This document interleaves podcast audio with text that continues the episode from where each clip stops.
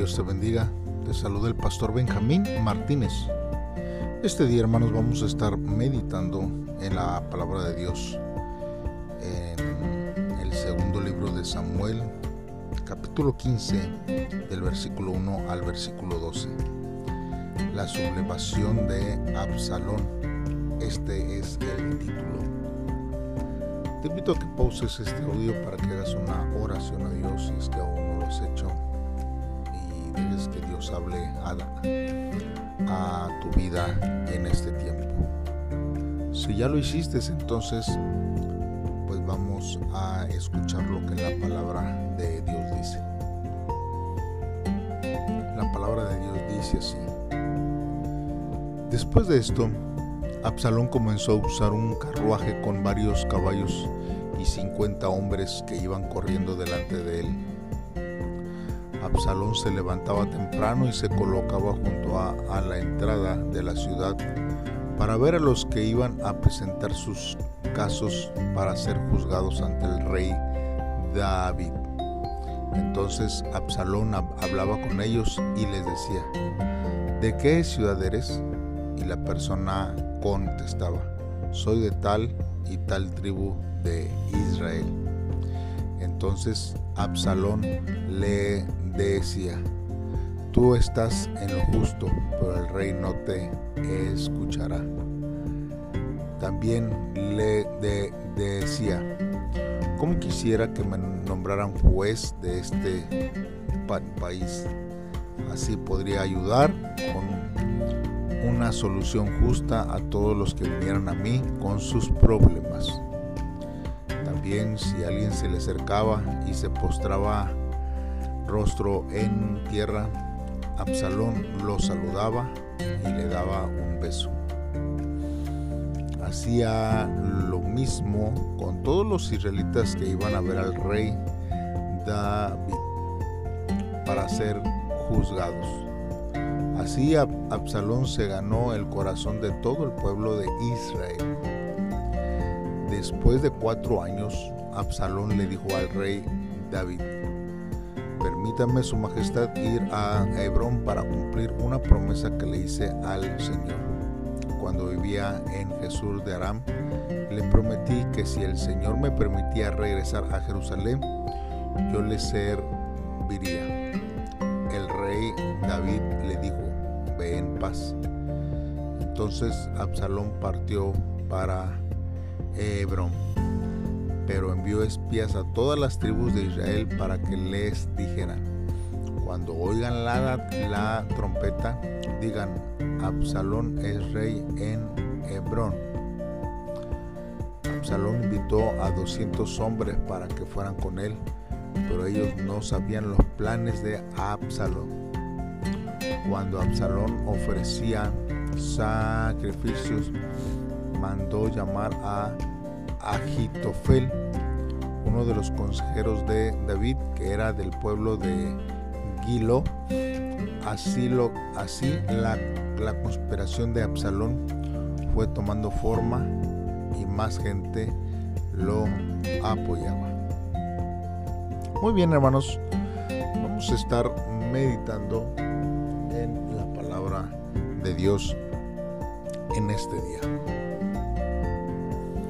Nosotros vemos, hermanos, que la caída de David en el pecado de adulterio, hermanos, este fue un hecho que afectó su vida grandemente.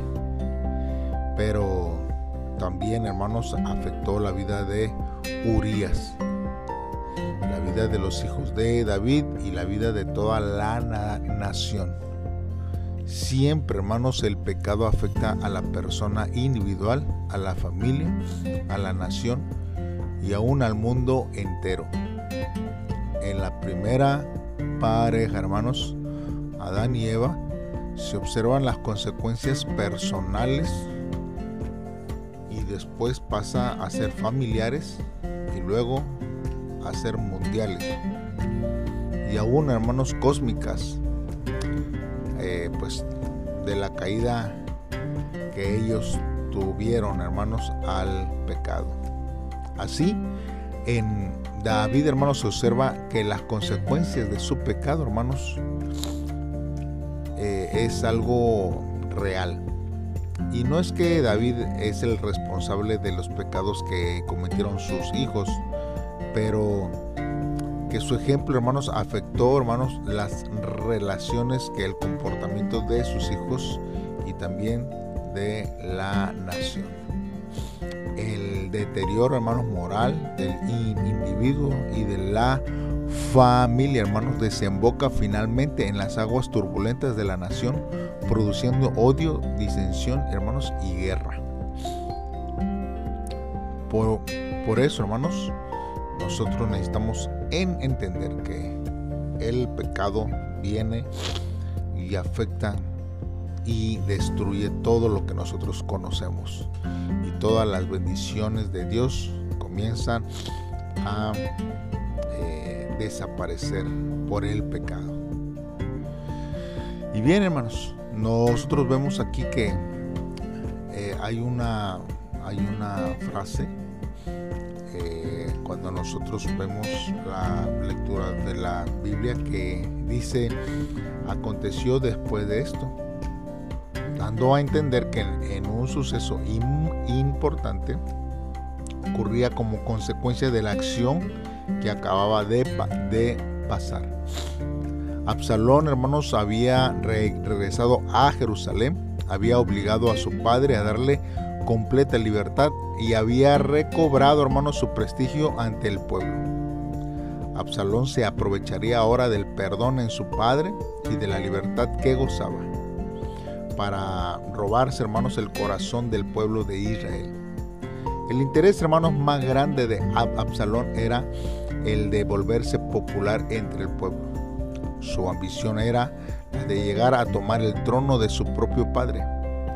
Absalón usaría ahora su valentía, su hermosura y su posición para obtener poder y prestigio, hermanos, ante el pueblo. El, deseo, hermanos, de Absalón estaba torcido, hermanos. Buscaba satisfacer su egoísmo y exaltar sus propios intereses. Su interés, hermanos, no era servir a Dios ni servir al pueblo, sino a sí mismo. El egoísmo había cegado los ojos de Absalón su corazón. Em, nosotros vemos también, hermanos, que Absalón no perdió tiempo en robarse el aprecio del pueblo. Absalón se buscó para sí un carro, caballos, 50 hombres para que demostrara poder y fuerza. Y así, hermanos, atraer la atención del pueblo. Nosotros vemos, hermanos, desde segunda de Samuel 8, hermanos, que David había derrotado a Hades, y había tomado, hermanos, unos 1.700 jinetes y 20.000 hombres de infantería. David, hermanos, no usó los carros, sino que desató los caballos de los carros y dejó solo 100. Absaló aprendió a manejar los carros y con esto impresionaba al pueblo, porque el pueblo estaba acostumbrado a ver a los hijos del rey en mulas. Y eso es algo, hermanos, que nosotros vemos cuando eh, eh, los hijos de David regresan, ¿verdad? En, mulas, cuando es muerto este, su, este, su hermano por la violación de Tamar. Pero ahora nosotros vemos, hermanos, que Absalón no perdió tiempo eh, y que él, hermanos, este, con, comienza a, a, ir más allá. Pero, hermanos, más desafiante fue su actitud de desprestigiar al rey ante aquellos que venían, hermanos, al rey por justicia. La puerta de la ciudad era el lugar donde eh, se hacía justicia y allí venían todos los que tenían agravios. Seguramente no todos eran atendidos cuando venían y muchos de estos no siempre regresaban satisfechos con el veredicto. Absalón se aprovechaba de este descontento con algunas personas, se identificaba con ellos y con su causa y les convencía de que el rey no se interesaba en ellos. Era muy posible, como eh, eh, nosotros vemos que lo explica este, algunos comentaristas, hermanos, que no hubiera suficientes oficiales de parte del rey para poder escuchar a todos los que venían con una queja. Absalón, hermanos, besaba las manos de aquellos que venían a él. Como nosotros vemos que Matthew Henry lo eh, eh, explica, hermanos, que Absalón se presentó ante el pueblo como un hombre grande y bueno. Y las dos características que hacen popular a una persona, pues son estas, hermanos. Y esto, hermanos, es algo que, que nosotros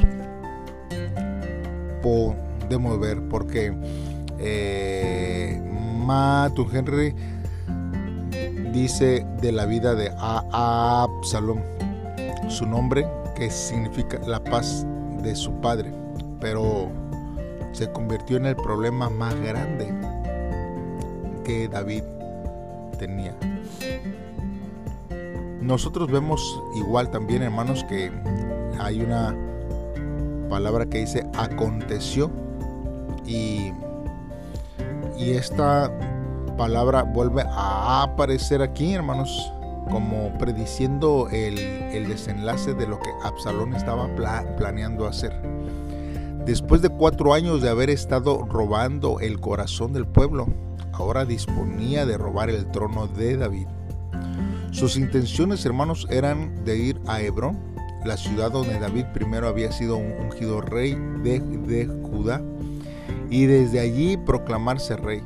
En ningún momento, hermanos, se observa que Absalón buscó la voluntad de Dios en su determinación de tomar el reino. Pero sí tenía todo preparado eh, y mandó espías a todas las tribus de Israel para hacer llegar la noticia de su proclamación como rey llevó consigo 200 hombres que no tenían idea de los planes de Absalón y se aparentó, hermanos, eh, que tenía seguidores desde Jerusalén. Uno de sus seguidores era Agitofel, hermanos, abuelo de Betsabé y consejero de David, quien posiblemente, hermanos, transfirió su alianza a Absalón porque tenía rencor contra David. Agitofel, hermanos, llegó desde Gilo a Hebrón para ayudar en la causa de Absalón.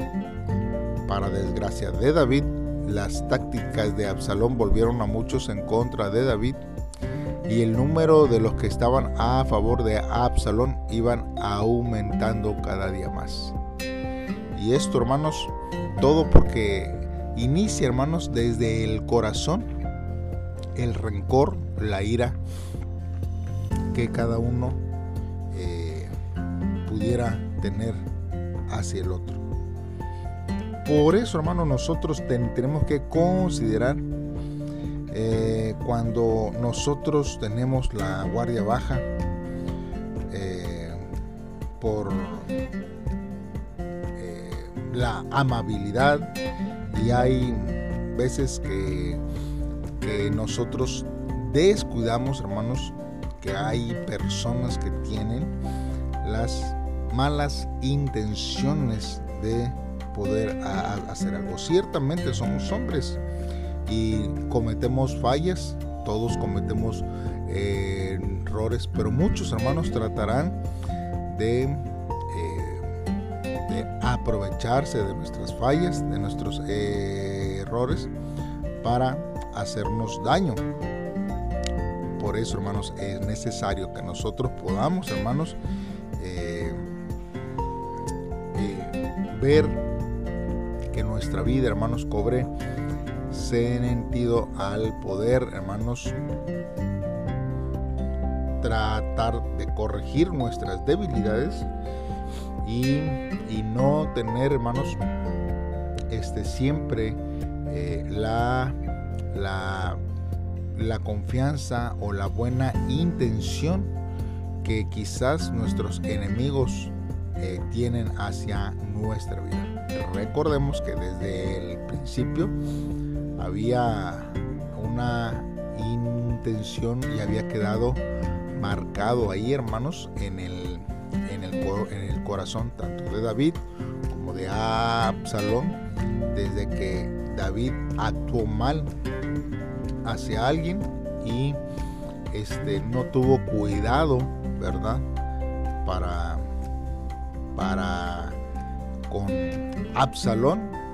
Y así, hermanos, este, eh, no da, David no vio venir la traición de Absalón hacia, hacia él. Y aún todo lo que él hacía, porque el caminar, hermanos, con un carruaje con hombres, era, era visible, no, no solamente para el pueblo, yo creo que también para el rey David. Ahora, hermanos, nosotros necesitamos eh, hacer algo, hermanos, eh, porque no, usted y yo, hermanos, somos hijos de este Dios. Y cuando nos damos cuenta que nos han usado, hermanos, para involucrarnos en algo malo, tenemos que reaccionar. Hay veces que nosotros no solamente podemos recibir daño, sino que podemos estar involucrados en algún asunto, hermanos, que está planeando alguien más e inocentemente, hermanos, nosotros hemos accedido a hacer lo que aquella persona ha manipulado maquiavélicamente, hermanos, en contra de alguien, para hacer algo, para dañar a alguien. Y nosotros, hermanos, como hijos de Dios, tenemos que eh, rápidamente salirnos de esa situación, hermanos, y no continuar haciendo eh, aquello, hermanos, por el cual se nos ha involucrado. Busquemos siempre a Dios, hermanos, y vivamos conforme a su voluntad en este tiempo y que Dios nos guíe, hermanos, siempre a poder vivir una vida en integridad. Oremos a Dios, Padre, en esta hora. Te damos gracias, Señor, por tu voluntad, por tu amor, por tu misericordia que tú nos das hacia nuestra vida. Señor, yo ahora entiendo cuán miserable y cobarde, Señor, es acudir a la mentira para saciar siempre la codicia.